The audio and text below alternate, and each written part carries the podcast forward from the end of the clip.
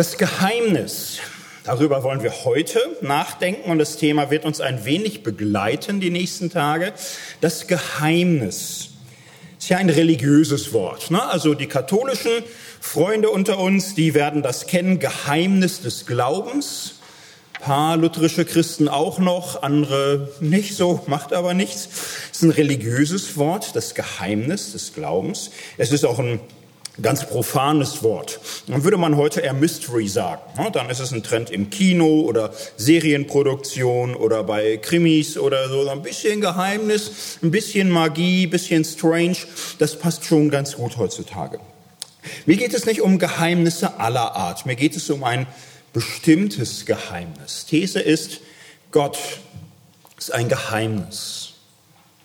Im Glauben haben wir es mit einem Geheimnis zu tun. Man kann über Gott nur sinnvoll reden, wenn man diese Dimension des Geheimnisses wahrnimmt. Wenn man über einen Gott redet, an dem nichts geheimnisvoll ist, kann man das machen, man kann viel machen, aber es ist nicht so sinnvoll. Man wird sein Thema dabei verfehlen. Und leider geschieht das oft. Leider ist von Gott oft in einer Weise die Rede, wo von Geheimnis nichts mehr dabei ist fürchte, ein Dilemma unserer Zeit besteht heute darin, Fragen, wo es um Gott geht, Fragen, wo es um Glauben oder Unglaube geht, sind noch ein bisschen äh, Teile von Kulturkämpfen geworden. Da geht's oft gar nicht um Gott, geht's gar nicht um Glaube. Da geht es sehr schnell um die oder wir. Sehr schnell um so Kämpfe. Hat mein Stamm Recht oder hat dein Stamm Recht? So, und da sind die anderen eben die, die es nicht geblickt haben, die in irgendeiner Weise minder bemittelt oder verblendet sind oder verführt oder sonst wie. Die anderen haben vor allem Unrecht. Schlimmer noch, sie sind gefährlich. Gefährlich für die Welt, gefährlich für mich, gefährlich für meine Kinder. Irgendwie muss ich sehen, dass ich mir die vom Hals halte. Und so können Gläubiger über Ungläubige reden und Menschen, die mit Glauben nichts an Hut haben, über Menschen, die damit was am Hut haben? Wer angefangen hat, ist äh, im Grunde müßig. Naja, wenn wir ehrlich sind, spricht vieles dafür, dass in Mitteleuropa Christen mit sowas angefangen haben. Klar. Erst haben sie voreinander gewarnt, Erst war es für äh, Katholiken klar, dass Protestanten gar nicht gehen, dass sie alles ins Chaos stürzen werden, das ganze Reich und die ganze Welt und alles wird sich auflösen und ein, ein furchtbares Unglück nach sich ziehen. Und die Protestanten haben genauso vor den Katholiken gewarnt und sie als Feinde und Lügner und Mörder und, und wer weiß wie. Dann hat man sich irgendwie nach vielen Kriegen beruhigt und kaum waren Konfessionskriege vorbei, waren die Ungläubigen die neueste Gefahr, die Ungläubigen. Und die Angst war, wenn die Ungläubigen überhand nehmen, da kann die Gesellschaft nicht bestehen. Wenn das passiert, wenn der, der Staat, die Obrigkeit, der König, der Kaiser nicht mehr von Gottes Gnaden, wenn das Volk anfängt, so im Namen des Volkes äh, Regierung haben zu wollen, im Namen des Volkes Recht, ja, wo soll das hinführen? So, wenn die Ungläubigen auf einmal Überhand nehmen und die Dinge nicht mehr so alle vom Glauben und im Glauben begründet sind, ja, dann wird alles beliebig. Dann wird alles gleichgültig, dann hast du im Grunde auch gar keinen Anlass mehr, dich an irgendwelche Regeln oder Normen zu halten. Und ja, so konnten sich Christen reinsteigern. Ne? Sie konnten sagen, warum sollen Atheist nicht lügen, wenn es ihm äh, nicht äh, Vorteile bringt? Er hat doch gar keinen Grund, die Wahrheit zu sagen. Du kannst denen gar nicht vertrauen kannst eigentlich nur im Gläubigen vertrauen, weil der ja vor Gott weiß, dass er verantwortlich ist. Aber ohne Gott, ohne Gott ist im Grunde nichts wahr und alles erlaubt. Da ist alles, wie die das so gerade wollen. So haben Christen generationenlang über Ungläubige geredet. Naja, und irgendwann kam das zurück. Also das ist ja manchmal so. Mit dem Echo kann das manchmal dauern, aber irgendwann kommt so ein Echo auch gewaltig. Und, und wer sich das heute anschaut, auf YouTube, man macht einen lustigen Kanal, erzählt irgendwas von Gott und, und sonst wie. Da gibt's äh, Leute, die da ruckzuck auch dabei sind, äh, Bibelverblödelung, äh, geh nach Hause, alles Schwachsinn und Blödsinn und, und so. Es gibt genug Menschen, die sicher sind, dass Religion eine Art Krankheit ist. Und zwar eine, eine gefährliche Krankheit, dass die Religionen im Grunde diese Welt kaputt machen. Und dass es, äh, wir im Grunde froh sein müssen für jedes Land, wo es noch gelingt, die Religion klein zu machen, sie durch Bildung zu entzaubern, sie zu privatisieren. Denn da, wo die Religiösen in der Mehrheit sind, egal welche Religion, da ist vorbei mit Freiheit und Demokratie und Vielfalt und Toleranz. So, das Echo kommt zurück. Und so gibt's heute dieses wechselseitige Bashing von religiösen und nicht religiösen. Die einen halten Religion für grundsätzlich gefährlich, wissenschaftsfeindlich, überholt, überlebt, die andere den Unglauben für substanzlos. Da, da verzweifelt man auch, man hat gar keine Hoffnung. Da, da kannst du im Grunde gar nicht irgendwie fröhlich sein morgens, weil immer, was weiß ich, wenn was passiert oder so, du, alles Zufall, du hast es nicht in der Hand, du musst immer Angst haben und so weiter. Und das ist ein Unglück. Denn wenn man sich erstmal daran gewöhnt, in solchen Lagern zu denken, in solchen Lagern sich auch gegenseitig wahrzunehmen, werden die Argumente nicht besser. Die Argumente werden gar nicht daraufhin abgeklopft, ob sie vielleicht irgendwen auf der anderen Seite auch überzeugen. Wenn das ganze Argumentieren so ein Stammesding wird, wenn jeder so aus seinem Stamm heraus argumentiert gegen die anderen, naja, dann haben die Argumente Vorfahrt, die im eigenen Stamm besonders laut beklatscht werden. So, also die äh, besonders lauten, dummen, schlichten, schwarz-weiß gestrichten Argumente kriegen halt mehr Applaus, weil jeder sie sofort versteht. Und äh, das macht diese ganzen Debatten so, dass man, äh, naja, sich äh, zurücksehend an Zeiten, die es aber auch nie so richtig gab, also wo man noch ernsthaft miteinander gerungen und gediskutiert hat, was ist denn nun, wie ist es nun? Und das ist mein Ziel heute Abend, auch für die nächsten Tage. Mein Ziel ist, zurück ins Grenzgebiet. Raus aus den Stammesargumenten, raus aus der Binnenlogik, wo man von seiner eigenen Gang, den Gläubigen oder denen, die mit Glauben nichts am Hut haben, quasi absorbiert ist und im Grunde nur in dieser Binnenlogik über dieses Thema nochmal nachdenkt, da raus und zurück ins Grenzgebiet, da wo irgendwie so eine Grenze verläuft von Glaube und Nichtglaube, religiös und nicht religiös. Zurück ins Grenzgebiet, da wo man die anderen noch sehen kann. Wo man schon vielleicht auf der einen Seite ist oder auf der anderen oder irgendwie an dieser Grenze hockt und es gerade nicht weiß, aber die anderen sieht als Einzelne, als Menschen, nicht als Masse, nicht als Feinde, nicht als die gegen, die gegen mich sind, die Krieg gegen mich führen oder so. Zurück ins Grenzgebiet, wo ich weiß, dass es auf der anderen Seite gute Gründe gibt, da zu sein. Dafür gibt es gute Gründe. Es gibt gute Gründe, sehr bedenklich auf Religion zu schauen. Es gibt gute Gründe zu überlegen, ob der Atheismus oder die völlige Gleichgültigkeit gegenüber Religion vielleicht auch ein paar wichtige Fragen offen lässt. Zurück ins Grenzgebiet, da wo man noch in Sicht und Hörweite voneinander bleibt, da möchte ich heute hin, weil ich finde von meiner Seite des Grenzgebiets es ganz schlicht wichtig, dass Gläubige, dass religiöse Menschen ähm, Kritik an ihrem Glauben hören. Das finde ich so auf meiner Seite ganz wesentlich. Ich finde es katastrophal, wenn Gläubige so eine Stammesideologie entwickeln, die dann verteidigt werden muss und wo man sich dann Gegengründe mal so zurechtlegt, dass man sie auch wieder schreddern kann danach. Wenn man sich die Bibel anschaut, merkt man, hier äh, findet nicht permanent Apologetik des Glaubens für Gläubige statt, also Verteidigung des Glaubens. Was da stattfindet, ist sehr häufig Kritik religiöser Gedanken. Anklage derer, die sich in ihrem Glauben allzu sicher sind. Kritik derer, die singen und beten und feiern, wo dann Gott auch mal sagt, tu weg von mir das Geplär eurer Lieder, ich mag das Ganze nicht mehr hören. Die Bibel ist voller Religionskritik. Kritik an denen, die in ihrem Glauben selig sind und darüber die Armen und äh, Entrechteten vernachlässigen und verdrängen. Kritik an Gottesbilder, weil sie dem unsichtbaren Gott niemals gerecht werden. In den zehn Geboten gibt es kein einziges Gebot, wo es heißt, pass auf, dass du ja nicht zu wenig von deinem Gott redest und Zeugnis gibst, sondern gib ein klares Gebot, red nicht zu viel von dem und nicht falsch. Führe den Namen Gottes nicht unnütz. Da gibt es kein Gebot äh, in dem Sinne, hüte dich davor, dass deine Häuser und deine Amtsstuben zu wenige religiöse Motive enthalten, sondern im Gegenteil, hüte dich vor Bildnissen.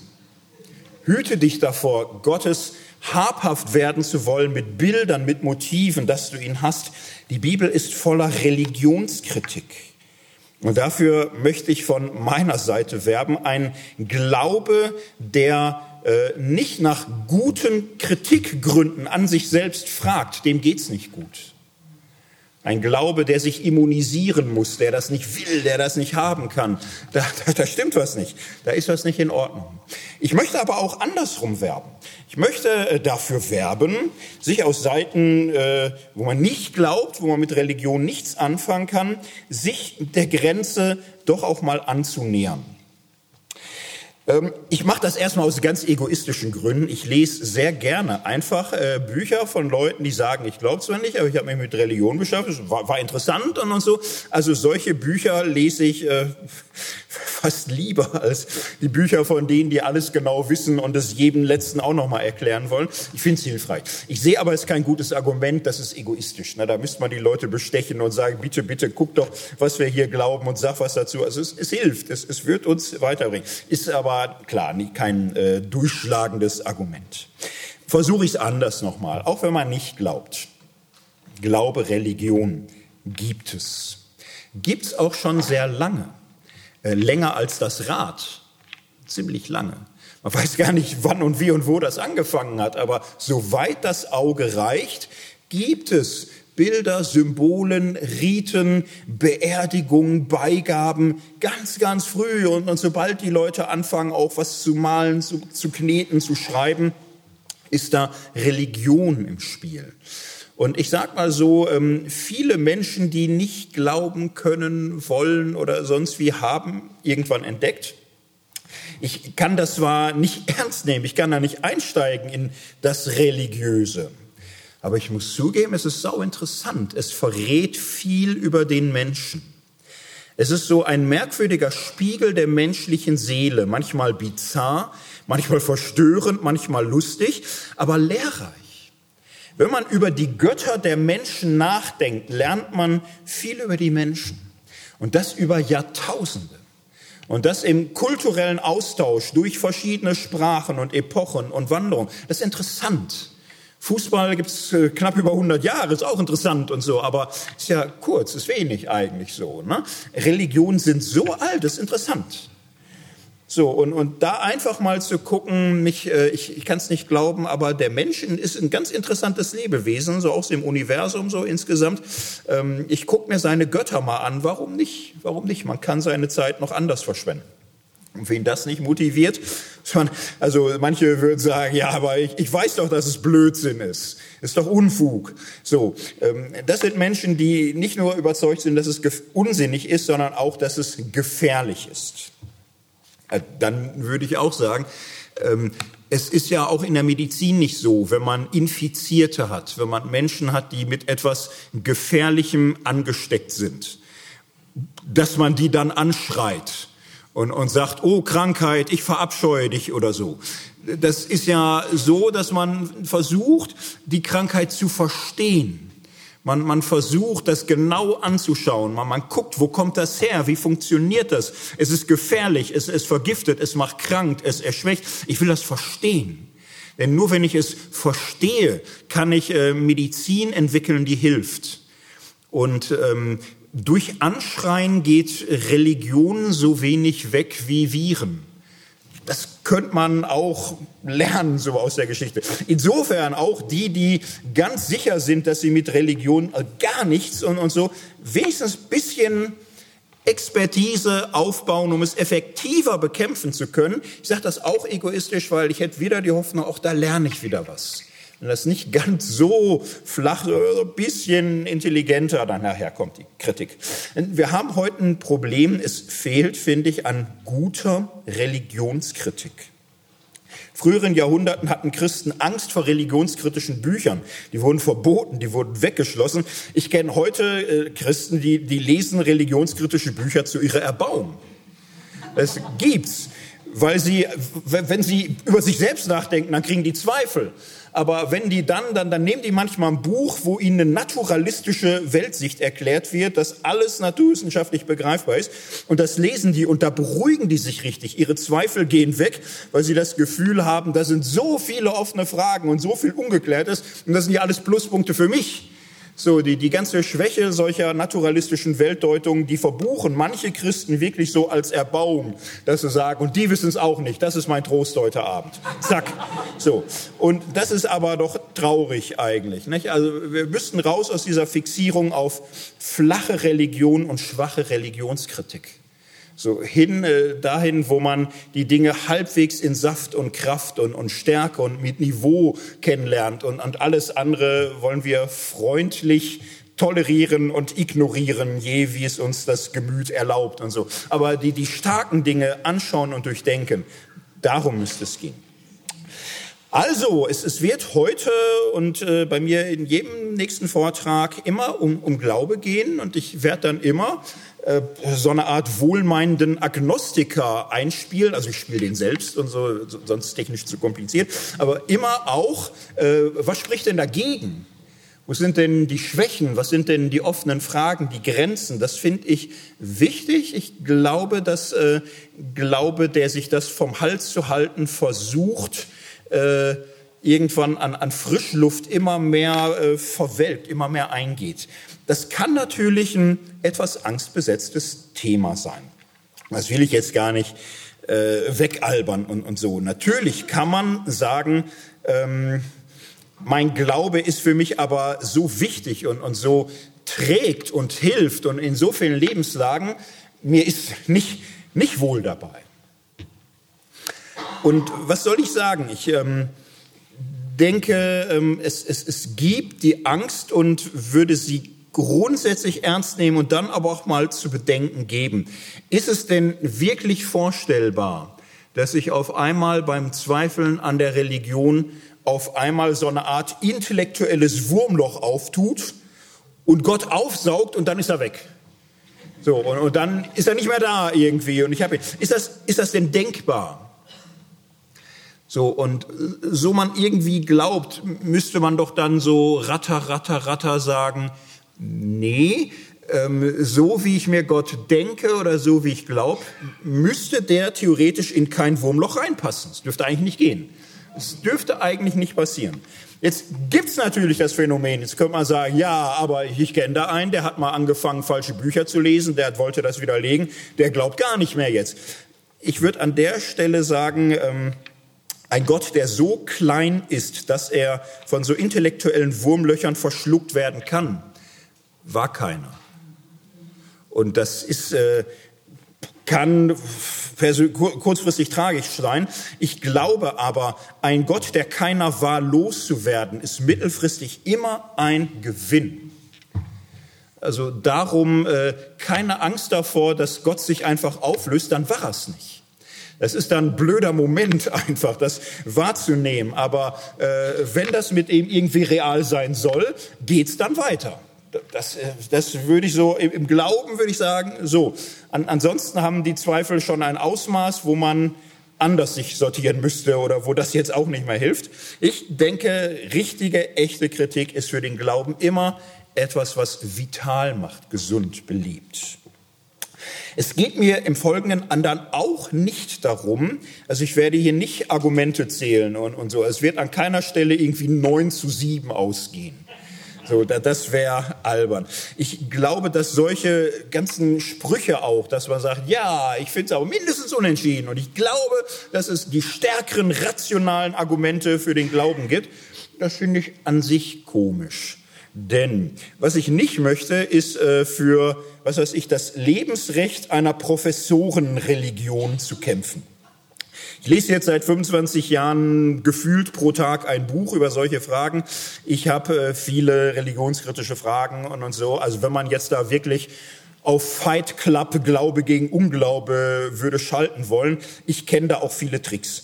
Und ich fände aber völlig albern, irgendwie dahin kommen zu wollen, dass irgendwer, was weiß ich, jemand wie mir oder andere Professoren bescheinigt, ja, okay, ich sehe ein, du hast dir Gedanken gemacht, ähm, es ist halt äh, vielleicht rational nicht völlig zu verdammen, dass du es noch tust, weil du weißt, was du machst. So, das finde ich völlig langweilig weil ähm, ich meine, es ist ein bisschen auch ein Theologenschmerz, nicht? Also Theologen schreiben Bücher und, und so, die lesen dann die Kollegen, man zwingt die Studierenden, das war's in der Regel.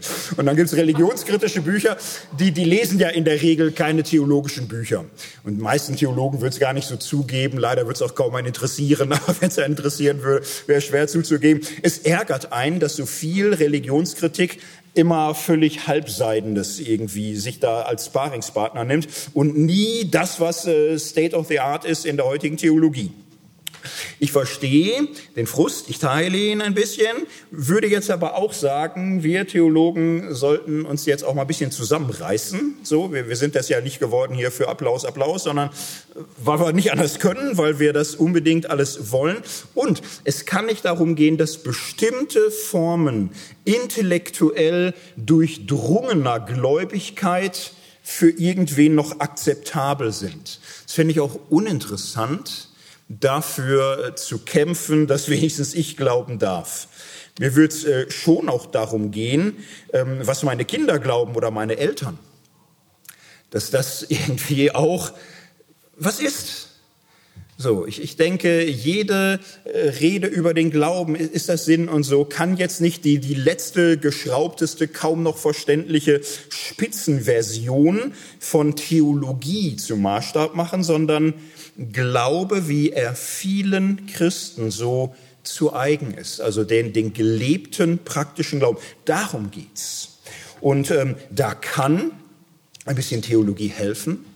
Das denke ich schon, dass da ein, ein bisschen Kenntnisse helfen können, sich da aus mancher Klemme, aus mancher Sackgasse zu befreien. Aber der Punkt ist nicht, in irgendeine Gnosis, in irgendeine Erkenntnisstufe zu kommen, wo man auf den einfachen Glauben der Kinder und, und so weiter verächtlich heranblickt. Das ist eigentlich dann schon falsch. So, das ist das Ziel, ins Grenzgebiet kommen.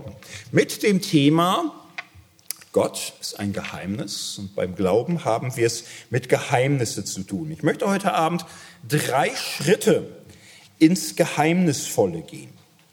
Das erste Geheimnis wird ganz schlicht sein, das Geheimnis des Menschen, das Geheimnis des Menschseins. Ich denke, die meisten kennen die Kirche des fliegenden Spaghetti-Monsters. Hat vielleicht schon mal jemand irgendwie eine Nudelmesse besucht? Ich weiß es nicht. Ist noch nie geschafft, ehrlich gesagt. Weiß auch gar nicht, ob da viel gefeiert wird und so. Ne? Aber man gehört hat man das mal. Geschichte ist kurz erzählt. Anfang des 21. Jahrhunderts gab es Auseinandersetzungen am amerikanischen Schulwesen. Da gab es Gerichtsverfahren wo Gläubige sagten, ja, in der Schule, da wird in der Biologie nur die Evolutionslehre unterrichtet, das ist aber einseitig, das ist weltanschaulich, da, da steckt ja eine ganze Weltanschauung, der Naturalismus und so, das, das geht nicht in der Schule, die muss neutral alles berichten.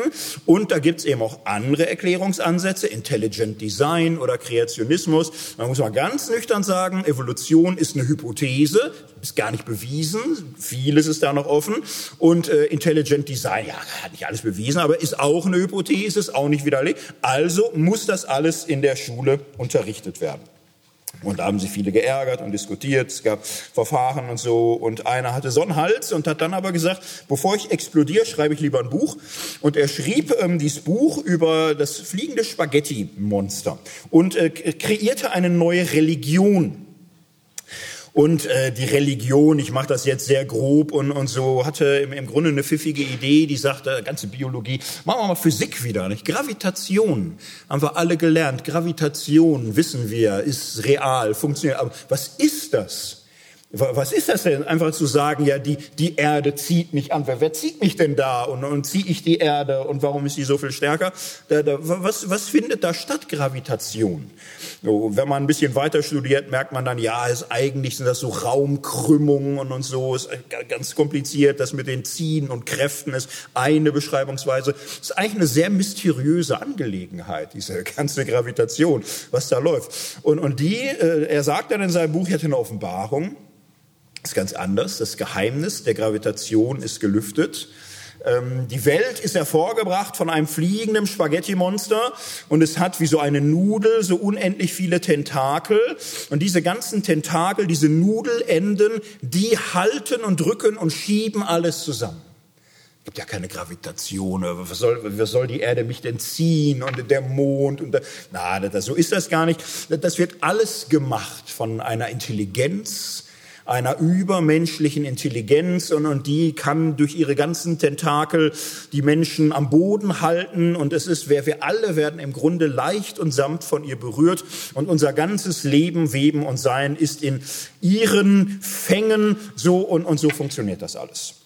Und dann wurde da noch eine ganze heilige Schrift draus gebracht die ist ein bisschen, naja, ich glaube, ein Brief an die Texaner hätte gereicht. Aber ist egal. Eine ganze heilige Schrift draus gemacht und, und so. Statt zehn Geboten gibt's dann äh, acht, äh, mir wäre lieber, wenn du so und so. Ne? Das ist alles lustig und, und alles gut gemeint.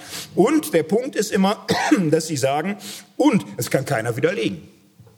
Das erschließt sich natürlich nur im Glauben. Ne? Da kann man nicht irgendwie. Aber für den Gläubigen ist das eine Erfahrungstatsache. Viele haben diese Erfahrung gemacht.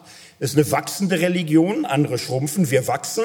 Viele sind davon überzeugt, sie tragen das heilige Nudelsieb auf dem Kopf als Zeichen ihrer Verbundenheit mit dem fliegenden Spaghetti-Monster. Und wir, wir, wollen, dass unsere religiösen Gefühle auch nicht verletzt werden, dadurch, dass wir für dumm erklärt werden und so. Es ist äh, völlig unwiderlegt, was wir glauben. Das ist äh, nicht weniger plausibel als andere Sachen, die erzählt werden. Und, und vieles, was so in der Welt geschieht, können wir in unserer Religion gut abbilden. Und, und solange das so ist, gehört das in die Schule. Ist gar keine Frage eigentlich. Das müsste unterrichtet werden als eine Möglichkeit. Die Schule kann ja nicht so weltanschaulich da befangen sein und sowas einfach ausgrenzen. Ja, äh, das ist lustig, ne? das ist schön. Jetzt wäre es völlig unsinnig zu sagen, ja, aber ein bisschen doofer Gott und, und so. Nein, das sind ja äh, kluge Menschen, die das entwickelt haben und, und was sie wollen, ist auch einfach zu sagen. Sie, sie setzen sich ein für wissenschaftliche Weltbetrachtung und mündiges Menschsein mit humanistischen äh, Leitlinien und äh, sagen auch, Religion ist ein Mittel zu diesem Ziel. So, und das ist alles gut. Manche Religiöse haben sich sowas redlich verdient, haben sich das Feste erarbeitet, dass es solche Religionssatiren gibt.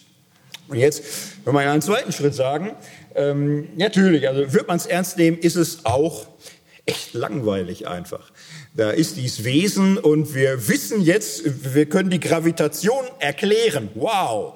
So, da haben wir immer von geträumt eigentlich. Ne? Evolution, alles im Streit vergiftet und so. Aber Gravitation erklärt. Kann ja nicht sein, dass das von nichts kommt, einfach da ist oder so. Jetzt ist sie erklärt, ja. Es ändert sich aber eigentlich nichts. Und diese ganzen Erklärungen sind dann doch so, dass man in jedem Liebeskummer und bei jedem Todesfall und bei jeder depressiven Verstimmung und, und bei wie auch immer sagen würde, ja, ich weiß nicht, was das mit dem Spaghetti-Monster zu tun haben könnte, aber Gravitation ist alles gut. Es gibt auch eine schöne Theorie über die Erderwärmung, das haben Sie auch gut erklärt, sagen, Erderwärmung ist klarer Fall. Ähm, es gibt eine klare Korrelation, je weniger Piraten es gibt, desto mehr Erderwärmung weil die Piraten sind die Auserwählten. Also, super, also das ist eine fantastische Erklärung oder so. Ne? Alles Religionssatire nimmt natürlich Maß an denen, die sagen, wie ist das Leben entstanden, kann keiner erklären. Gott hat es geschaffen. Also daran nimmt das Maß. Und dieses ganze fliegende Spaghetti-Monster ist aber ein wunderbares Beispiel für einen Gott, für eine Gottheit, die im Grunde stinklangweilig ist die uns auch nicht berührt, die auch nichts bewegt, die auch keine Resonanzen freisetzt. Warum? Weil sie sich in Welterklärung erschöpft. Es sind alternative Welterklärungen. Es wird erklärt, wo alles herkommt, warum das mit der Gravitation so ist. Lauter Welterklärung. So, und es wird, ähm, es wird merkwürdig erklärt. Es sind immer so Abschlussbegründungen, so letzte Gründe. Im Grunde ist jede Naturwissenschaft, die da sich hineinfriemelt, die irgendwas über Klima und, und so, wo immer neue Kausalzusammenhänge und chaotische und so, da, da entstehen immer neue Fragen. Hier hat man einfach immer zack. Letzte Erklärung, so ist es. Werden eigentlich die Fragen werden alle beerdigt und man hat eine Erklärung. Super. Ähm, es ist im Grunde ein Spiegelbild, wie viele Menschen Religion wahrnehmen. Und äh, ich verstehe jeden sehr gut, dass er Religion, die er so wahrnimmt, einfach völlig überflüssig findet. Überflüssig, langweilig, äh, beschämend für den menschlichen Intellekt, dass bei, bei jeder spannenden Frage sofort gesagt wird, ja, Gott war's. Ach so. So, also dieses Gott als Welterklärung, Gott als einer, der notwendig ist, um irgendwas zu verstehen. Wo kommt denn die Sprache her? Ja, es muss, muss Gott gewesen sein. Wie kommt überhaupt Bewusstsein und der menschliche Geist? Ja, ohne Gott kann man das nicht erklären. Wie ist denn das Leben entstanden? Ja, Gott muss da, so, immer Batsch, ne, immer ist die Frage weg und so, ah ja, Gott, ja, ja, okay, ja. So, ähm, diese Form von Religion, die Gott zu einer notwendigen Hypothese macht, die alles Mögliche erklärt, ist im Grunde ja aber nicht wirklich verständlich macht, sondern einfach im Grunde die Frage beerdigt, so dadurch, dass äh, Gott irgendwie auch alles. Hätte man das vor Jahrtausenden angefangen, ich glaube, wir wüssten ziemlich wenig über das Universum und ziemlich wenig über die Biologie und die Geologie, weil unterm Strich immer Gott alles machen kann. Er kann auch das Gewitter, macht er auch. Weil was soll man da meteorologisch und so. Ähm, es ist diese Falle, in die Religion bisweilen gelaufen ist, Gott zu retten dadurch, dass man ihn für notwendig erklärt, für diese Welt. Und da ist es eine wesentliche Einsicht in der neueren Theologie immer wieder durchgearbeitet. Ähm, diese Arbeitshypothese Gott ist im, Grunde eine maßlose Verkleinerung, Reduktion dessen, was Gott eigentlich ist. Es ist im Grunde fast ein Missbrauch Gottes, ihn zum Erklärungsfaktor für diese Welt zu machen. Bei Gott geht es nicht darum, irgendwas zu erklären, es geht um viel Tieferes. Und vor allem, es geht immer auch um den Menschen, das Menschsein, das menschliche Leben. Das Problem beim Spaghetti-Monster ist ja, dass es uns so herzlich egal ist. Ist völlig egal, wenn es da rumfliegt, so, ja, gut zu wissen, so, oder? Gravitation, sehr gut, habe ich das. Aber es ist mir dann auch wieder egal. Religion, Glaube, hat es mit Dingen zu tun, die mir nicht egal sind, die mich angehen, weil hier Fragen berührt werden, die mich umtreiben. Da haben das moderne Theologen manchmal abstrakt formuliert. Sie haben gesagt, im Grunde, Gott ist das, was uns unbedingt angeht, das, was uns umtreibt, das, was uns keine Ruhe lässt. Glaube ist immer etwas, wo ich nicht nur die Welt verstehe, sondern wo ich mich selbst verstehe so wo ich für mich im Grunde weiß, wer ich bin, woher ich komme und wohin ich gehe. Berühmte Formulierung von Martin Luther lautet, was ist Gott? Gott ist das, woran du dein Herz hängst. Du hast die Frage eigentlich immer schon. Die Frage, woran du dich hängst, was dich ausmachst, wer du bist. Wenn du dich fragst, wer du bist, dann kannst du viele Eigenschaften sammeln, die man sehen und messen kann. Und dann wirst du aber merken, das ist alles irgendwie eine Außenperspektive, das bleibt immer irgendwie von, von äußerlich, von fern. Wer bin ich denn? Was macht mich denn aus? Und dann merkt man irgendwann, das, was mich ausmacht, ist im, im, im Grunde, dass ich immer eigentlich über mich selbst hinausgehe, dass ich nicht bei mir bleibe, dass ich in irgendeiner Weise mich öffne für Begegnungen, für Beziehungen. Ja, was mache ich da? Was mache ich in, in diesen Beziehungen? Ich suche mich, ich finde mich, ich versuche der zu sein, der ich eigentlich bin. So, und äh, wenn man diese Frage immer weiter treibt, merkt man, ich kann sie äh, gar nicht an irgendwen delegieren. Ich kann hier nicht irgendeine Erklärung finden, die mir das alles beantwortet. Ich muss das selbst fragen. Und bei solchem Selbstfragen, wer ich bin, wozu ich da bin, worauf ich mich verlasse oder auch, was für mich Glück ist. In solchen Fragen bin ich unvertretbar. Und das sind die großen Existenzfragen, die Fragen nach dem Sinn, die Frage nach dem Glück, die Frage nach dem Grund des Vertrauens oder nach der Identität. Jetzt würde mancher sagen, ja, moderne Theologen machen das gern. Nehmen wir unseren wohlmeinenden Agnostiker jetzt zum ersten Mal zu Hilfe. Er würde sagen, ja, ich habe es verstanden. Was du machen willst, ist, du willst im Grunde euren Glauben, euer Christentum retten Du ahnst, ihr habt echte Probleme, aber du willst den Glauben jetzt retten in die Anthropologie hinein, in die Frage, wer ist der Mensch? So, wenn ich dich frage, wer ist Gott, fängst du an zu stammeln, ist gar nicht so einfach. Also sagst du, ja, wir müssen erstmal der Mensch oder so. Ist das nicht eine moderne Flucht? Erste, was ich sagen kann, ja, so modern ist sie nicht. Ne? Also Calvin Reformator des 16. Jahrhunderts äh, wird von niemandem verdächtigt, irgendwie ein zeitgeisthöriges Weichei zu sein oder so. Der äh, konnte sagen, Gottes Erkenntnis und Selbsterkenntnis hängen untrennbar zusammen. Du kannst Gott nicht erkennen, ohne dich selbst zu erkennen. Du kannst aber auch dich selbst nicht erkennen, ohne nach Gott zu fragen. Wir können tausend Jahre zurückgehen. Augustin, einer der großartigsten auch schrecklichsten Theologen der Theologiegeschichte konnte es so sagen, zwei Dinge möchte ich erkennen, Gott und die Seele. Die beiden gehören zusammen. Und bei Augustin ist es ein großes Thema. Im Grunde hat er das ganze Spaghetti-Monster abgearbeitet, weil er gesagt hat, wie, wie finde ich Gott? Finde ich ihn über die Welt?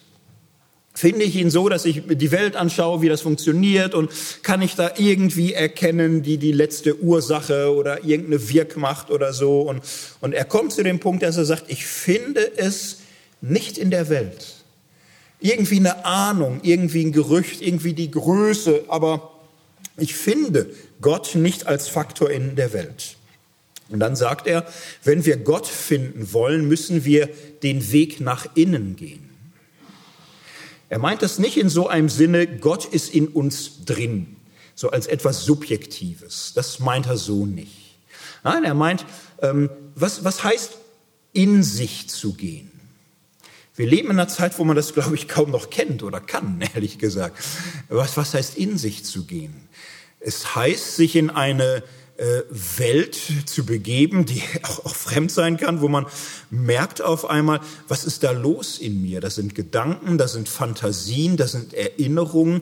Diese Erinnerungen sind da irgendwie gehäuft. Manche sind mir sofort gegenwärtig, andere sind verschlossen. Dann finde ich sie immer tiefer und ich merke, wenn ich mich anfange, auf mich zu besinnen, wenn ich den Weg nach innen gehe, tut sich da eine andere Unendlichkeit auf, eine Unendlichkeit des Geistes. Und diese geistige Lebendigkeit, dieses Denken, dieses Fantasien, Bilder, Vorstellungen, Erinnerungen miteinander verknüpfen mit Sprache, mit Logik, mit Zahlen, ist ein unendlich reicher Kosmos, der in der Lage ist, die ganze Welt irgendwie zu umreißen, zu hinterfragen, in Mathematik zu verwandeln, sie bunt, sie abstrakt, sie wer weiß wie zu betrachten. Es ist eine innere Unendlichkeit, die ich in mir finde. Und Augustin sagt, ich finde da nicht einfach Gott, aber ich finde die Art Gottes. Gott ist Geist. Gott ist nicht wie ein Ding, nicht wie ein Gegenstand, wie etwas, was ich messen, zählen und wiegen kann. Mein Geist kann ich überhaupt nicht messen. Ich kann Menschen totschlagen und dann ist er fast genauso schwer wie vorher. Und was weg ist, ist mehr oder weniger nichts. Da liegt ja noch alles. Aber der Geist ist weg. Diese ganze Fülle von Fantasien und Träumen und Hoffnungen und Gefühlen und Sehnsucht ist alles weg und es ist doch nichts. Der ganze Kerl liegt ja da noch. So, und, und dieses, Unsichtbare, Geheimnisvolle, was ich nicht definieren, was ich nicht fassen, was ich nicht ausrechnen kann. Ich kann Menschen nicht berechnen. Das ist so ein Fingerzeig. Gott ist mehr so. Mehr so wie der menschliche Geist. Mehr wie menschlicher Geist als, was weiß ich, wie äh, Milchstraßen oder schwarze Löcher oder dunkle Materie oder wie irgendetwas anderes. Gott und Mensch gehören im Christentum immer schon ganz eng zusammen. Gehen wir noch weiter zurück. Wie ist das in der Bibel? Da gibt es ja in der Bibel diese Kuriosität der Religionsgeschichte. Es darf einmal ein paar Leute sagen, Gott, jawohl, und haltet euch fest, äh, kein Bild. Wir werden diesen Gott nicht zeichnen, nicht abbilden, nicht gestalten. Kein Bild. Ein Name, aber kann man gar nicht aussprechen. Warum heißt der nicht normal? Warum heißt der nicht Marduk oder Jupiter oder Zeus? Warum hat der einen Namen, wo man gar nicht mehr weiß, wie das ist, wo man da irgendwie komisch atmen muss oder so, um das zu sagen? Was ist das für ein merkwürdiger Gott? Kein Bild, ein Name, der kein richtiger Name ist. So, und, und dann heißt es in der Bibel, naja, kein Bild, ja, und doch ein Bild, der Mensch. Der Mensch ist das Bild Gottes. Es gibt ein Bild Gottes, was jeder sehen, was jeder finden kann. Und es ist der Mensch. Und das finde ich interessant, das finde ich spannend. So dass der Mensch das Bild des unsichtbaren Gottes ist. Was ist mit einem Bild? Wir haben ja ähm, mit Bildern heute regelrechte Überflutungen. So, Bilder bilden jemanden ab. Wir werden gerade bombardiert mit Erklärungen über unsere Bildrechte. Wer darf noch Bilder von uns machen? Wer darf sie veröffentlichen? So, Bilder bilden etwas ab. Bilder verweisen auf jemand. Worauf verweist der Mensch? Menschen verweisen auf etwas, was größer ist als sie. Menschen sind Zeichen, Zeichen für Gott. Wenn man das ernst nimmt, dann mag es wohl eine Gottlosigkeit des Menschen geben. Es mag Menschen geben, die äh, mit Gott nichts anfangen wollen. Aber es gibt keine Menschenlosigkeit Gottes, weil Gott jeden Menschen zu seinem Bild erhebt, zu seinem Zeichen, zu seinem Hinweisschild. Das heißt umgekehrt Rede von Gott, Gedanken über Gott, die den Menschen nicht betreffen, die nicht an Menschenfragen rühren wie, was ist Glück? Was ist der Sinn? Wozu bin ich da? Was gibt mir Halt? Was trägt mich? Worauf kann ich mich verlassen? Worauf gründe ich mein Vertrauen? Reden über Gott, die diese Fragen nicht berühren, verfehlen auch Gott. Man darf äh, persönlich so anspruchslos sein, wie man will, aber ähm, ich finde, Religion und Religionskritik wird da seriös, wo sie das weiß. Wo sie weiß, die Gottesfrage hängt an der Menschenfrage und die Menschenfrage hängt an der Gottesfrage. Und äh, Widerlegungen, die Götter betreffen, mit denen wir nichts am Hut haben, betreffen uns eigentlich nicht. Ein erster Gang ins Geheimnis. Und nächsten Tage werde ich beispielhaft entlanggehen an Fragen wie Liebe oder Macht oder Schönheit. Also Beispiele vertiefen Menschenfragen und Gottesfragen. Denn nur da, wo äh, ein Thema, ein Bild oder ein Symbol Gott und Mensch verbindet, ist es äh, religiös ernst zu nehmen. Es ist für den Glauben wichtig. So, jetzt könnte man nochmal den wohlmeinenden Agnostiker einspielen, der sagen würde, ja, okay, ich äh, finde das auch gut, ich finde Anthropologie auch wichtig, ich finde es auch interessant, über den Menschen nachzudenken. Und ja, pff, warum nicht? Also seien wir ehrlich, der Philosophie geht's ja auch nicht gut heutzutage, ne, wenn Menschen Philosophen kennen, in der Regel solche, die längst tot sind. Wer liest denn äh, Philosophen heute und äh, schmeißen wir euch doch zusammen. Die, die Philosophen, die pfeifen dem, aus dem letzten Loch, euch Religiösen geht's in Mitteleuropa auch nicht glänzend. Legt euch doch zusammen in dieselbe Kiste irgendwie. Wir machen daraus ein Projekt, philosophische, religiöse, theologische Fragen nach Glück, nach Sinn, nach Vertrauen, nach Mensch. Und äh, im, im Grunde könnte man doch jetzt auch sich ehrlich machen und sagen, wenn so ist, ist Religion halt so ein Menschending. Sowas wie Kunst oder Sport. Da gibt es halt Religion. Und Religion ist das so eine Art Selbstverständigung im Unendlichen. Vielleicht würde ich mich dafür auch mal interessieren oder so. Vielleicht ist es ganz schön, wenn ihr zugibt, es ist halt äh, sowas wie Wahnvorstellungen oder sowas wie Bewusstseinszustände im Drogenrausch. Super spannend. Meine Träume sind auch super. Träume sind fantastische Sachen, was da alles geht. Ist faszinierend. Es sind Träume, kann man ja ernst nehmen. Aber es ist halt dann subjektiv. Das ist ein Angebot, was äh, die Gläubigen dann doch nicht annehmen. Ist für manche Theologen äh, faszinierend, für manche Theologen versuchlich, weil man dann sich als Wissenschaft äh, auch wirklich ins nächste Jahrhundert gefühlt rettet. Keine, aber ich glaube, für religiöse Menschen ist das kein gutes Angebot. Warum möchte ich es an der Stelle nochmal mit einem anderen Beispiel vertiefen, welche Fragen für religiöse, gläubige Menschen interessant sind, welche Antworten, welche nicht. Ein Buch oder ein Film, was viele kennen, Per Anhalter durch die Galaxis von Douglas Adams. Wer kennt das? Ja, mehr als 42, würde ich jetzt mal spontan sagen. Okay, schon mal eine gute Basis, darüber zu reden für alle anderen. Ja, e egal. Ähm, ist eines der interessantesten religionskritischen, religionssatirischen Bücher des späten 20. Jahrhunderts, finde ich. Das bekannteste daraus ist die Antwort auf die Frage nach dem Sinn des Lebens oder die Frage nach dem Leben des Universums und dem großen Ganzen, 42.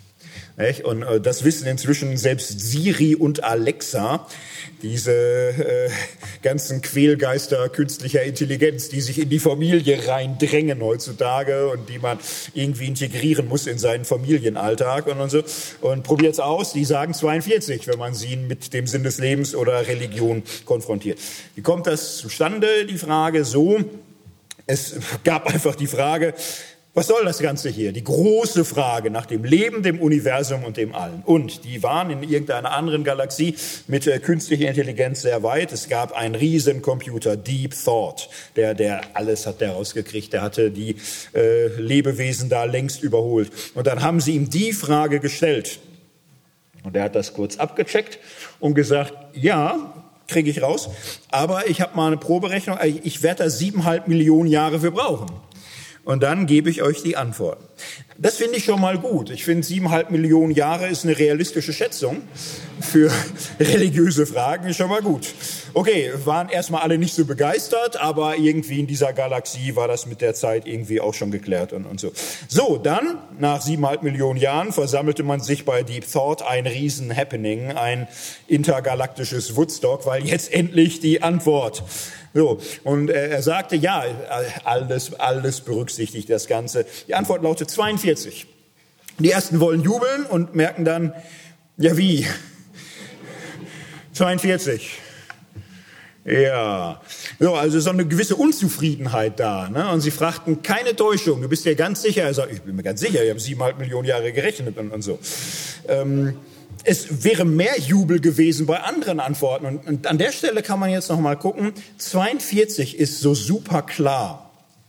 Und so super Klarheit ist ja schön.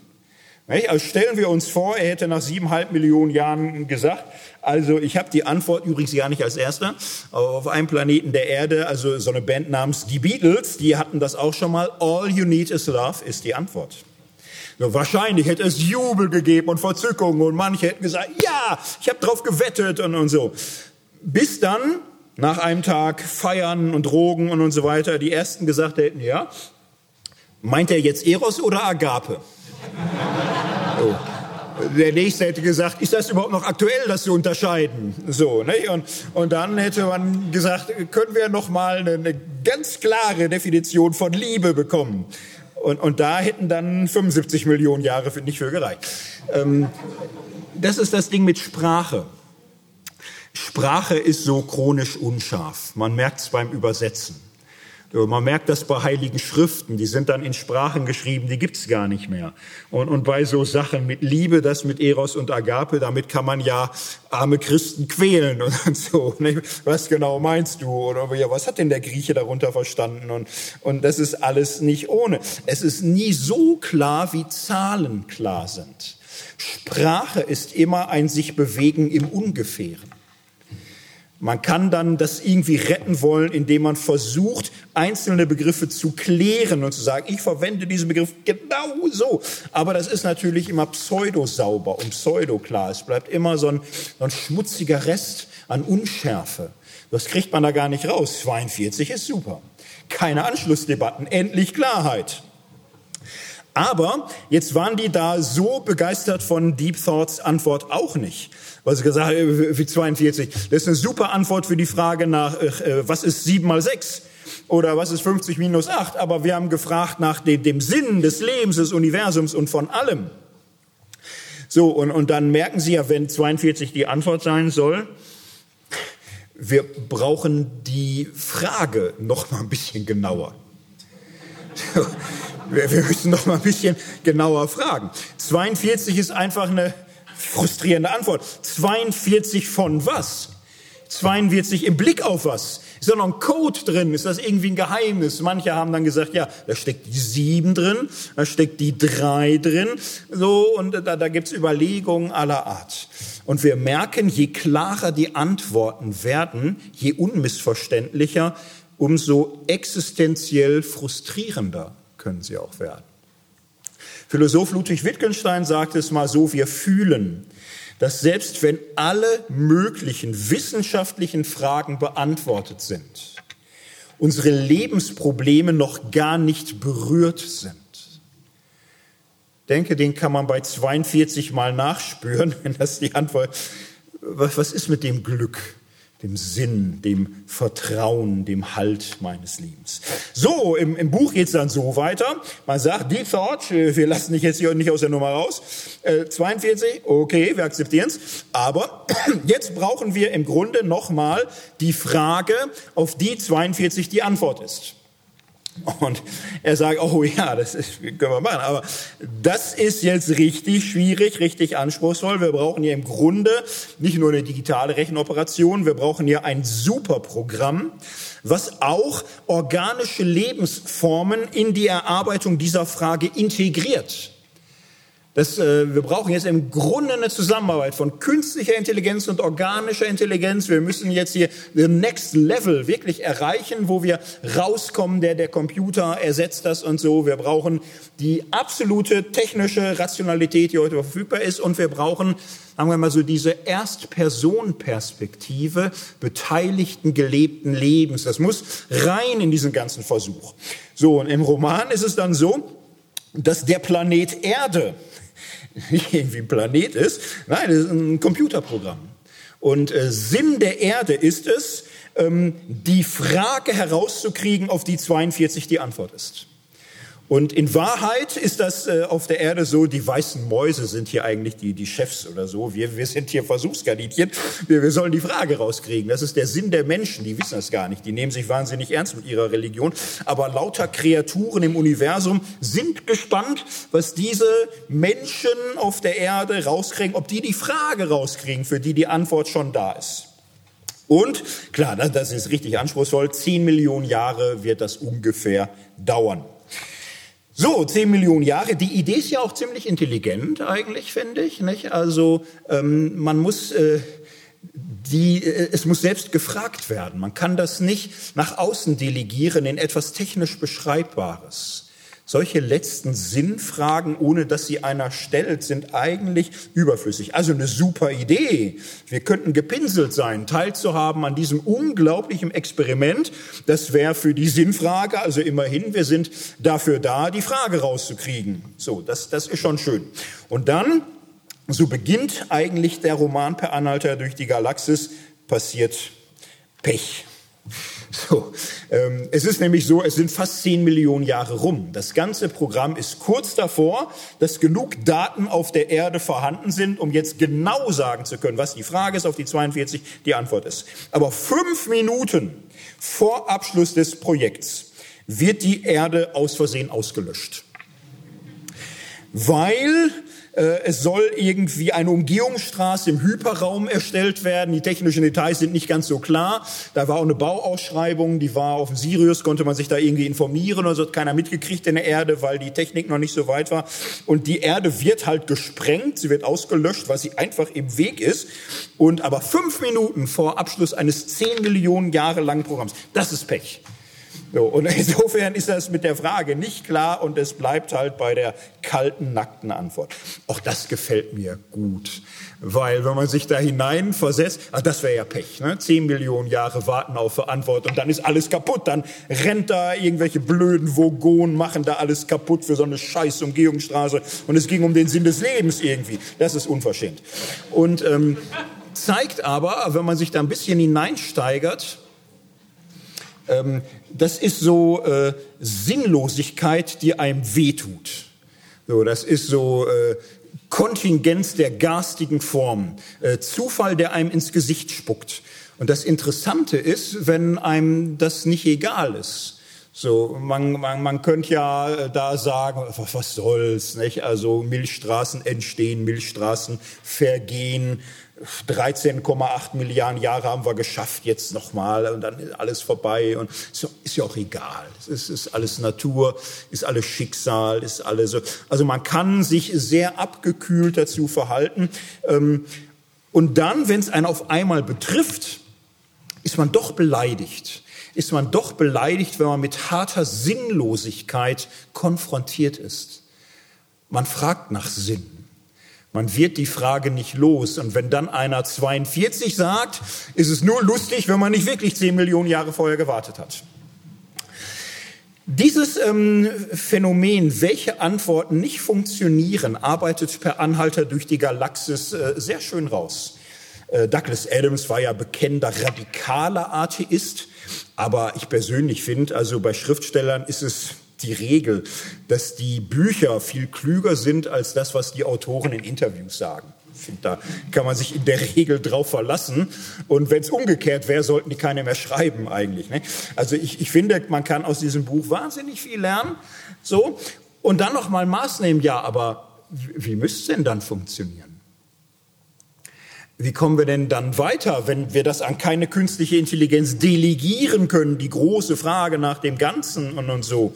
Und äh, wenn das so ein Riesending ist, überhaupt erstmal die Frage rauszukriegen, die Frage scharf zu stellen nach dem Glück, nach dem Sinn, nach dem Vertrauen.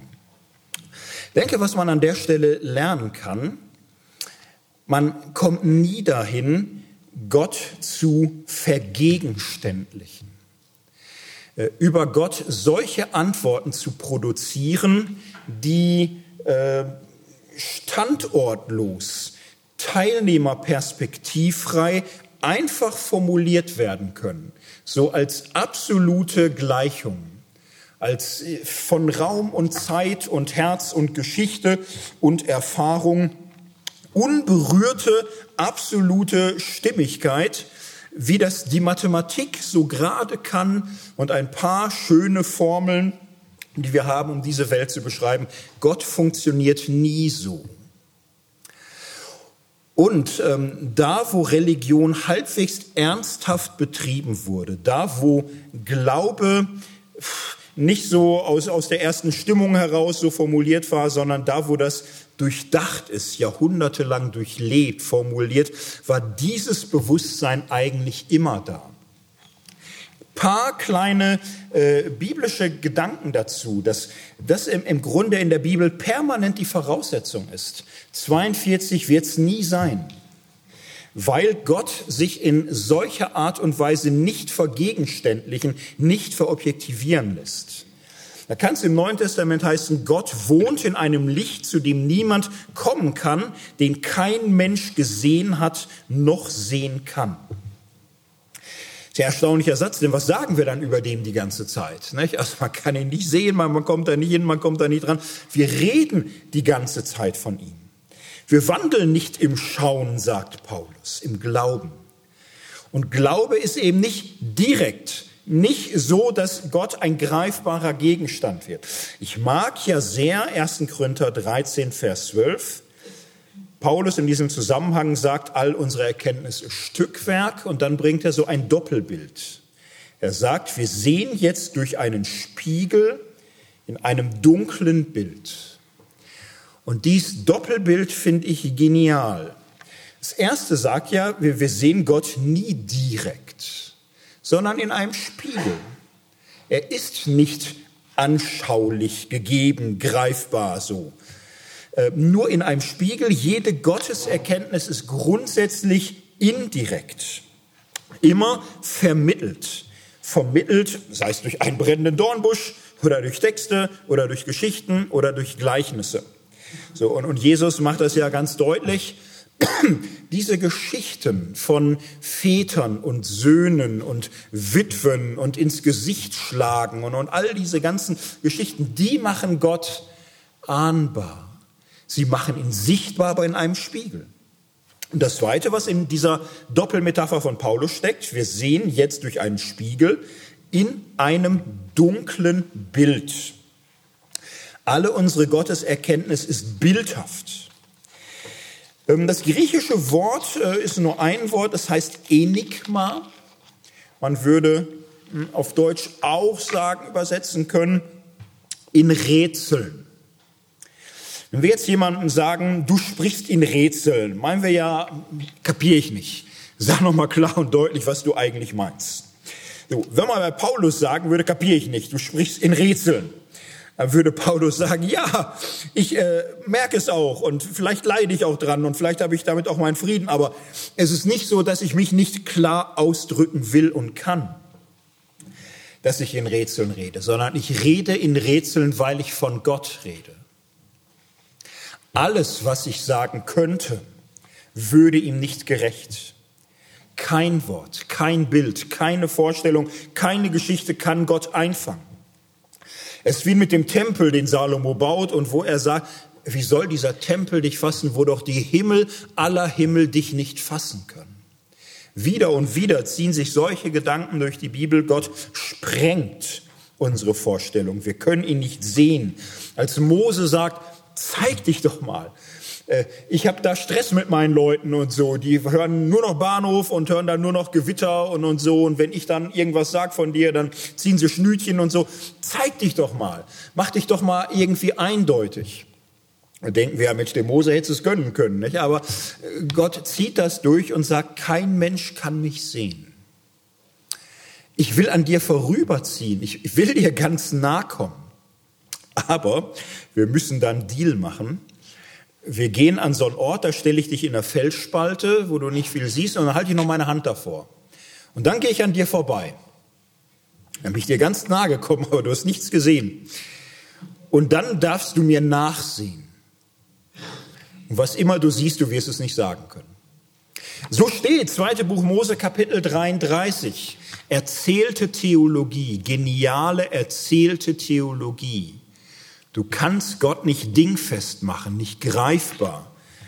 Und äh, was immer du siehst und was dich berührt, kann nicht beschrieben werden. Es gibt immer diesen doppelten Abstand zur göttlichen Wirklichkeit. All unsere Gotteserkenntnis ist indirekt und bildhaft. Jetzt könnte man, oder machen wir sofort, unseren wohlmeinenden Agnostiker hinzuziehen der sagen würde, ich habe dir mit Geduld zugehört und du bist ja auch schon ein bisschen dran. Was ich verstanden habe, ist, du weißt es auch nicht. Du redest von Gott und du äh, läufst da aber um den heißen Brei und, und immer wenn ich dich stellen will, sag ja, geht nicht und, und so. Ist das das Ergebnis, dass es nicht geht? Also ich, ich meine, ich bin ja Agnostiker. Dann weiß ich äh, am Ende des Abends besser warum. Weil, weil du, der du sagst, dass du glaubst und, und so, es, es geht nicht. Du kannst Gott nicht beschreiben, du kriegst ihn nicht in den Griff, du hast da keine Definition, keine Formel. Und jetzt sagst du mir, dein ganzes heiliges Buch funktioniert auch schon so. Selbst in deinem heiligen Buch, da wird irgendwas erzählt, aber auch da indirekt, bildhaft hinterherblicken. Auch da ist es in der Geschichte. Ja, warum versuchst du es denn dann? Warum hältst du denn daran fest dann, wenn Gott ein solches Geheimnis ist, dass er sich jedem Bild, jedem Wort, jeder Theorie, jeder Definition entzieht? Dann ist er eben das Geheimnis, man, dann einigen wir uns eben darauf. Du sagst, Gott ist ein Geheimnis und ich sage, die Welt ist voller Geheimnisse, manche sagen da Gott für. Da sind wir uns ziemlich nah und dem Weltfrieden vielleicht etwas näher. Wir machen einen dritten Gang ins Geheimnis. Der Mensch ist ein Geheimnis mit Gott Es ist auch so, es bleibt auch geheimnisvoll. Und nun ist es ja ganz schlicht so, Menschen sagen, und dies Geheimnis hat mich berührt. Nicht so, dass ich es packen konnte. Ich konnte es nicht festhalten. Ich kann es auch nicht beschreiben. Aber es hat mich berührt. Und ich bin mir gewiss, dass es so war. Ich bin mir gewiss, dass das dieser Gott oder dieser Jesus war, der in irgendeiner Weise mit Bildern, mit indirekt, wie auch immer, aber in mein Leben hineingegriffen oder gesprochen oder getupft hat. Es gibt ein drittes Geheimnis, ich möchte es mal das Geheimnis der Erleuchtung nennen. Es wird sich öfter mal um Licht drehen. Mir geht es um das ganz schlichte Sprachbild, mir geht ein Licht auf. Dass Menschen sagen, mir ist ein Licht aufgegangen. Auf einmal war das mit Gott, ja, nicht, nicht 42haft äh, klar. Aber es war mir anders klar. Es hat mich hell gemacht. Es hat mich erleuchtet. Ich, ich habe äh, nicht mit meinen Augen gesehen, aber ich würde sagen, ich habe mit meinem Herzen etwas gesehen. Etwas Reales, das was mich ergriffen hat. Bring ein Beispiel von so einer Erfahrung, las ich jetzt in der Welt ähm, Politiker oder wie sagt man, Milliardär oder so. Michael Chodorkowski, vielleicht vielen bekannt aus den Medien, war ja viele Jahre lang im Gefängnis in russischer Haft aus Gründen, die wir nicht bewerten müssen. Und äh, er wird gefragt im Nachhinein, wie hat es denn durchgehalten so lange im Gefängnis und hat die Religion da eine Rolle gespielt? Und er sagt ja, Sie kennen meine Biografie, bin jetzt nicht als Betbruder groß geworden oder so, ich bin ein ziemlich pragmatischer Mensch. Und dann sagt er, aber im Gefängnis hört dich Gott. Er hört dich wirklich. Ein Reporter beschreibt das so, dabei klingt seine Stimme nicht mehr kühl und analytisch, sondern bewegt. Da sei etwas gewesen, was ihm jedes Mal bei der Entscheidung geholfen habe, wenn er in einem Hungerstreik sein Leben aufs Spiel setzte. Dann wieder Zitat, du willst etwas tun, was absolut notwendig ist. Und dann redest du mit dir selbst. Und er hört es. Und wenn du weißt, dass er das gehört hat und zustimmt, dann hast du keine Angst mehr. Ich fand die Erfahrung schön, weil sie so völlig undramatisch und unspektakulär ist. Keiner wird geheilt und so. Kein Engel kommt da reingeschwebt und so. Im Grunde kein Wärter merkt das, nicht? Aber er ist in großer existenzieller Frage. Bleibt er? Kann er sein Leben ja abschreiben? Soll er durch Hungerstreik irgendwie versuchen? Und es ist ernst. Und bei solchem ernsten Gedanken ist es ihm so, als hört Gott zu. So eine Präsenz. Gott hört. Er ist da. Und er ist dabei und er geht mit. Und es ist so eine Präsenzgewissheit. Gefühl reicht da gar nicht für. So eine Bewusstseinseinstellung, da ist er. Und die trägt und die hält so sehr, dass er sagt, und ich hatte keine Angst mehr und ging weiter. Ich möchte das ergänzen durch eine eigene Erfahrung, durch eine religiöse Erfahrung und, und die möchte ich so ein bisschen jetzt mal so als Schulbeispiel hereinführen, anschließend analysieren, wie funktionieren so religiöse Erfahrungen. Ist jetzt lange her, bald 30 Jahre, oh Schreck. Ich äh, ging zum Konfirmandenunterricht vor über 30 Jahren durch die Straßen von Gelsenkirchen. Es war Winter, dunkel, kalt und da war niemand unterwegs. Wir hatten abends spät Konfirmandenunterricht und, und so. Und dann kommen mir ein paar Jugendliche entgegen. Und äh, ich kenne die nur vom Sehen, habe aber so ein, so ein mulmiges Gefühl. Ich wechsle die Straßenseite, gehe auf die andere Straßenseite, da ist Laterne und so. Die auch. Das äh, macht mir keinen guten Eindruck. So, die kommen auf mich zu. Und dann stoßen wir aufeinander. Und schon packen mich zwei, halten mich äh, von hinten, werfen mich über eine Hecke, werfen mich in einen Garten hinein. Zwei halten mich von hinten fest, einer biegt meine Arme ein hinten, nach hinten, einer hält mich am, am Kopf, einer schlägt mich ein, zweimal und sie fragen mich, was hast du hier auf unserer Straße zu suchen? Ich habe keine Ahnung, was ich gesagt habe. Dann äh, fragen sie, wo willst du hin? Und vor lauter Panik und, und Angst, weiß ich auch nicht, sage ich, ich will zur Kirche, ich habe Konfirmandenunterricht. Und äh, der mich geboxt hat, äh, kommt mir mit seinem Gesicht ganz nah, zischt mir ins Ohr, wenn du hier noch einmal lang kommst, dann machen wir dich richtig fertig.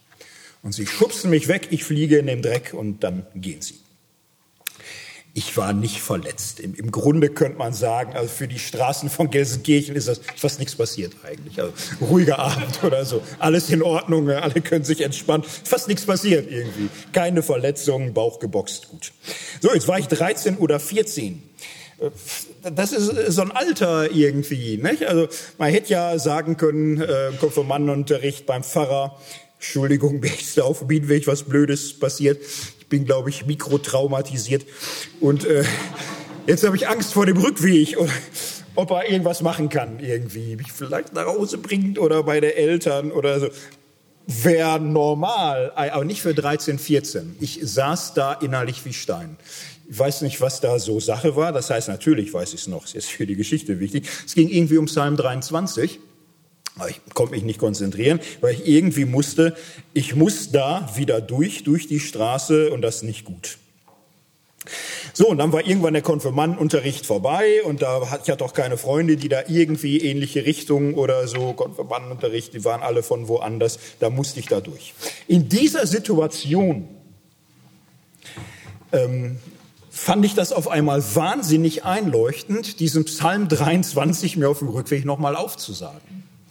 Ich war bis dahin so ein normaler Junge und normale Jungs haben Konfirmation gemacht wegen Geld. Da hat man auch nicht gedruckst oder so. Ne? Da hat man vorher ungefähr den Stundenlohn schon berechnet. Das ging auch allen so. Das macht man wegen Geld irgendwie. Ne? Für die Familie ist nicht schön, aber Zahnarzt auch nicht oder so. Ne? Also es war, war okay oder so, ne? aber war wegen Geld. So, und das war alles auch irgendwie, ich habe da keine Folterqualen erlitten, aber es hat mich jetzt auch nicht vom Hocker gehauen. Erstmal auf diesem Rückweg habe ich zum ersten Mal, ähm, es hat für mich Sinn gemacht, diesen Psalm 23 für mich aufzusagen. Und nochmal und nochmal und nochmal. Das hat mir eingeleuchtet, dass der für sowas da ist, dass das so ein äh, Notfallcode ist. Und dann kam ich so in die Nähe der Stelle, wo die mich auf dem Hinweg gepackt haben. Und dann war ich beim Psalm 23 an der Stelle, wo es hieß, und ob ich schon wanderte im finstern Tal, fürchte ich kein Unglück, denn du bist bei mir. Ich hatte das vorher auch schon nicht tausendmal gehört oder so, zehnmal, aber nie was passiert. Nicht? Aber auf einmal passierte was. Und das ist dann immer so sauschwer zu sagen, was da passiert. Im Grunde könnte ich sagen, na, eigentlich ist nichts passiert. Ich bin da gegangen und da war keiner und da bin ich weitergegangen. Eigentlich ist nichts passiert. Aber äh, ja, es, es ist was passiert. Ich hatte noch viele hundert Meter vor mir, aber die Worte "Du bist bei mir" haben wir ein Blitz eingeschlagen. Von einer Sekunde auf die andere fühlte sich das unendlich wahr an. Und äh, ich habe bis dahin vor Angst so halb geschlottert. Von einer Sekunde auf die anderen fühlte ich mich unendlich leicht und frei und hell. Und wenn ich mich erinnere, es ist vor allem so diese Helligkeit. Ich weiß gar nicht, was da hell war. Es war alles dunkel. Es war, naja, man würde sagen, du hast das Gefühl gehabt psychisch, dass es in dir hell war, aber ich habe da gar keine Augen in mir drin. Es war hell, es war Licht. Es, es war mir, als wäre ich von Licht um, umgeben, als wäre alles hell und leicht und klar. Und ich hatte keine Angst mehr. Und äh, ich war jetzt so 13, 14, ich hatte Rocky-Poster an der Wand. Ich war, war eher so ein bisschen so pff, cooler Gangster oder so. Ne? Aber mir war so hell und licht und leicht. Ich bin die letzten paar hundert Meter auf dem Weg nach Hause ein, zwei Mal in die Luft gesprungen, weil ich so, so frei war. Und dann war ich zu Hause und setzte mich hin und fragte, was war das denn jetzt? Was war das? Und ich hatte das Gefühl, das war Gott. Das ist real. Das ist nicht nur wegen Geld, das ist real könnte man das so ähm, einspielen und, und sagen, ähm, kritisch, ja, komm, Was würde der wohlmeinende Agnostiker sagen? Das ist eine, eine anrührende Geschichte. Seien wir froh, dass nichts Schlimmeres passiert ist. Du warst ein Junge. Okay. Aber jetzt mal nüchtern reflektiert. Du bist doch jetzt erwachsen. Du hast auch studiert. Nüchtern passiert. Es ist nichts passiert. Und das war super, weil du hattest Angst. Und dass nichts passiert ist, war total erleichternd, ist doch klar. Ist doch total erleichternd. Du kamst da in Panik durch und dann, so hattest du dieses Erleichterungsgefühl.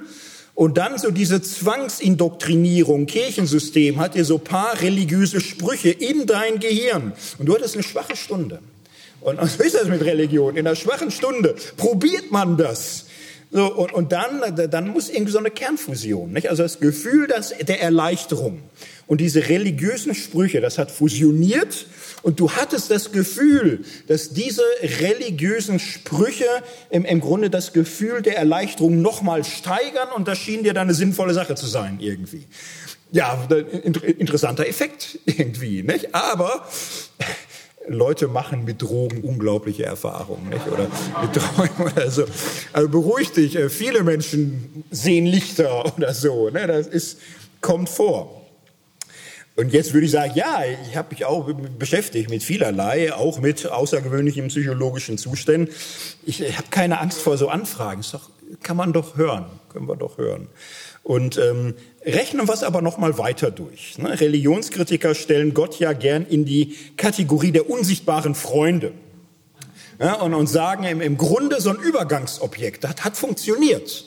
So Stimmung, Sprüchskes, Übergangsobjekt, unsichtbarer Freund, wum, hat funktioniert. Ja, es passiert, das kommt vor. Hm, äh, unsichtbare Freunde sind auch nicht alle gleich. Stellen wir uns das vor, ich wäre gerade so im Spider-Man-Film gewesen und hätte dann so gesagt in meiner Not, oh Spider-Man, ich bin hier auf den Straßen von Gelsenkirchen und gleich drehe ich durch vor Panik. Ob du mich hier rausholen könntest, Spider-Man. So, und stellen wir uns vor, die Geschichte wäre so weitergegangen. Keiner wäre gekommen. So, dann, was wäre passiert? Hätte ich gesagt, wow, Spider-Man, er hat sie geschnappt, bevor sie mich erwischen konnten. Er ist der coolste und beste. Ich werde ihm Treue schwören mein Leben lang und so. Nein. Was wäre passiert mit Spider-Man? Ich glaube, dass mit dem Licht und der Wärme und äh, keine Angst mehr und ich bin nicht allein, hätte nicht funktioniert. Ich wäre erleichtert gewesen, und peinlich berührt von mir selbst, dass ich da mit Spider bin und so. Es hätte nicht funktioniert. Warum? Spider-Man, dem fehlt so dies äh, Unendlichkeitsgehen. Ich weiß, dass der Fake ist. Ich weiß Fantasie. Ich, ich weiß, der ist erfunden. Warum funktioniert das mit dem nicht? Ist es das jetzt? Ist es im Grunde, ist Religion die Kunst, äh, unsichtbare Freunde funktionieren zu lassen, weil man es schafft, sich glauben zu lassen, dass es keine unsichtbaren Freunde sind, sondern Realitäten. Das ist aber schwer, ne? Das ist schwer. Wie schafft man das? Wie schafft man das, sich das glauben zu lassen? Ist das die Challenge? Ich möchte damit gar nichts beweisen. Ich möchte überhaupt nicht sagen, nein, die Geschichte war so gut, seitdem bin ich gläubig, weil der ganze Witz ist, anderthalb Jahre später wurde ich knallharter Atheist. Anderthalb Jahre später habe ich alles abgeschüttelt, alle Religion, allen Glauben. Ich habe es mir da gar nicht einfach mitgemacht. Bei der Konfirmation war ich einer der wenigen, denke ich, kann keinem reingucken, ich habe so das Gefühl, die ähm, mit Ernst Ja gesagt haben. Es war für mich real, da war was. Und ich habe äh, auch danach Psalm 23 öfter mal gesprochen, gebetet. Und es war immer so, als wäre in diesen Worten ein Nachglühen. Als wäre darin noch Energie, als wäre darin noch Leben, als wäre darin noch so, so ein Nachglühen. Da, da ist noch was. Ich komme dem wieder nah, auch wenn es nicht mehr so knallt. Ich habe mich sogar ganz raffiniert irgendwie äh, da, dazu gebracht, dran zu bleiben.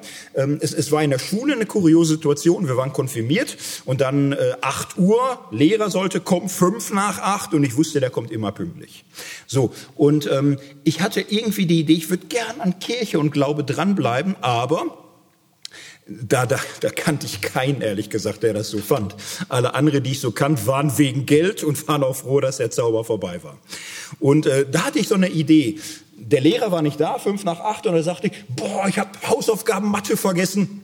Das wäre so geil, wenn der heute nicht käme. Ich würde, glaube ich, bis Weihnachten jeden zweiten Sonntag in die Kirche gehen. So habe ich das gesagt. Und dann kam der nicht. Und manche haben sich kaputt gelacht über mich und sagten, der Dietz ist der doof, der muss jetzt jeden zweiten Sonntag in die Kirche gehen, da glaubst du das selbst nicht. Und äh, ich habe gesagt, oh Scheiße, da ich, oh. so, da habe ich mich und äh, war aber alles Schauspiel, ne? alles so. Es wäre mir peinlich gewesen, dahin zu gehen. Macht keiner. War in der Gegend, wo das nicht ging irgendwie. Und dann aber habe ich gesagt, ja, ich gehe da hin, ein Mann, ein Wort und so mich da reingesetzt und aber immer das Licht gesucht, immer gehört und, und geguckt. Ich war der Einzige unter 50, hatte ich immer das Gefühl irgendwie. Da, da saßen jetzt so andere Zwangsinsassen, so Zwölfjährige, die Konfirmanden, die so, oh, da gekämpft und so. Und alles andere hatte auch sein Leben gelebt irgendwie und erholte sich davon in der Kirche. Und ich saß da und hörte, das Licht kam nicht mehr. Und da war Weihnachten und danach hatte ich keine Fantasie mehr, wie ich mich da hinkriegen kann, ohne Gesichtsverlust in der Schule. Und noch ein halbes Jahr später war ich damit durch. Hab das abgeschüttelt und gesagt, was immer da war, pff, äh, ich frage mal Psychologen irgendwann, ich weiß es nicht, ich sehe nur, dass es nicht funktioniert, dass es nicht hält, dass es nicht trägt. So was kann man lernen aus so Geschichten. Glaube Gott ist offenbar so eine Passungsfrage. Da müssen zwei Dinge passen. Eine existenzielle Frage, wo das Herz drin ist, dass man wirklich fragt nach Halt, nach Gegenüber, nach Nicht-Allein-Sein oder auch nach einem, dem ich dankbar sein kann, weil ich nicht weiß, wohin mit meinem Glück. Etwas, was mich bewegt, was mit, mit Seele ist und nicht nur mit Gehirn. Und es muss dann ein Bild, ein Wort, ein Symbol kommen, was Tiefe hat, was nicht 42haft ist, sondern was zu meiner Frage passt und gleichzeitig so ein Blick ins Unendliche, in das, was ich nicht greifen kann, ins Unfassbare erschließt. Und es sind so Passungsereignisse, in denen Glaube entsteht. Man kann in Glaube reinwachsen und dann passt es zur Familie. Es ist Teil von Familienandacht. Es ist Teil von mit den Eltern beten, vorm Schlafen gehen. Teil von, da, da, da passt es. Und dann ist man irgendwann in einem Alter, wo dieses Ganze, es passt in eine soziale Gemeinschaft, nicht mehr reicht. Die Frage ist, passt es zu mir? Und solche Passung kann ich nicht herstellen. Ich kann sie nicht logisch schlussfolgern. Ich kann nicht die Argumente häufeln und sagen, oho, inzwischen steht es 9 zu 7. Das heißt, ich muss meinen Status Richtung gläubig ändern, weil die Pro-Glaubensargumente über... Macht kein Mensch so. Kein Mensch äh, funktioniert so. Manche glauben, sie funktionieren so, dass sie sagen, ja, du musst dich irgendwann entscheiden. Du musst dich entscheiden, ob du willst oder nicht willst. So, und das machen manche, das schaffen sie. Ich glaube, dass solche Entscheidungen auch oft viel Druckvolles haben oder auch oft Nebengründe, so dass man sagt, ja, ich weiß nicht genau, aber ah, die hier in der Church sind irgendwie auch so nett und äh, so cool und äh, das Mädchen da hinten gefällt mir besonders, ich würde gerne dazugehören, aber ja, ich mach, ich schaffe das irgendwie oder so. Sich entscheiden kann viel Krampf sein. Passung ist etwas anderes, etwas, was tiefere Schichten im Menschen berührt. Gefühl wäre die Antwort, wenn man Gefühl nicht falsch versteht. Wenn man darunter Emotionen versteht, dann ist es auch falsch. So, also Gefühl in diesem Sinne, was äh, die die Seele anrührt. Gefühl hat ja mit, im Grunde mit dem Tastsinn zu tun. Und das, was das Innerste berührt, das sind Gefühle im tiefen Sinne, die dann gemeint sind, wenn Theologen an dieser Stelle vom Gefühl reden, dann ja. Dann ist das die Dimension. Aber es ist nicht nur Gefühl, es ist auch das Vorstellungsvermögen, es sind die Gedanken, es sind die Träume, die Wünsche, all das wird angerührt und kann andocken. Ja, meine Geschichte zurückdenkt, es war ein äh, Moment ungeheurer Passung. Es hat wahnsinnig intensiv gepasst und es war, als würde die Zeit stillstehen. Und dann war es so, dass mein Leben sich verändert hat und ich äh, keinen weitere Codes gefunden habe. Psalm 23 war, den fand ich noch nie schlecht, hat mir immer eingeleuchtet, wenn es denn passt aber es war kein Schema, keine Zeichenwelt, um damit durchs Leben zu kommen als pubertierender 14, 15-Jähriger, der sich auf einmal wahnsinnig für Politik interessiert und für die ganzen Dinge. Das hat in vielen Lebensbereichen nicht gepasst, keine Berührung mit gehabt. Und so ist es irgendwann von mir abgefallen. Glaube gelingt da, wo Passung stattfindet zwischen einem ganzen Leben und einer Zeichenwelt, die die tiefsten Fragen des Lebens aufgreift und auf Gott hin öffnet. Und dafür braucht es ein Zeichensystem, eine Bilderwelt, die Gott und den Menschen verbindet. Nur als Ausblick heute. Die christliche Zeichenbildwelt hat im Zentrum Jesus Christus. Er ist das Bild Gottes, das Wort, und sein Tun ist lauter Zeichen und seine Reden lauter Bildrede, lauter Hinweis. Das könnte man meinen, ja, dafür brauchst du 90 Minuten dahin zu kommen. Ja, weil äh, so, so ist Christus, das Wort Gottes.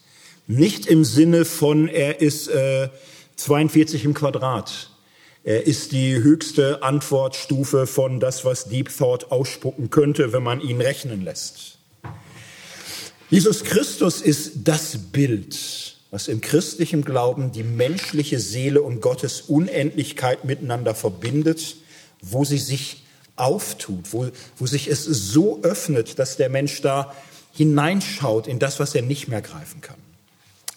Was ich heute Abend vorstellen wollte, ist im Grunde nicht spektakulär. Im Grunde theologisches Basiswissen. Basiswissen, das ähm, die Sache mit der Religion immer eine Dreieckskiste ist. Es ist immer der Mensch beteiligt mit seiner Frage, seiner Sehnsucht. Es ist immer Gott, das Unendliche, das Absolute, das Unbedingte. Aber äh, da gibt es keinen Kurzschluss zwischen.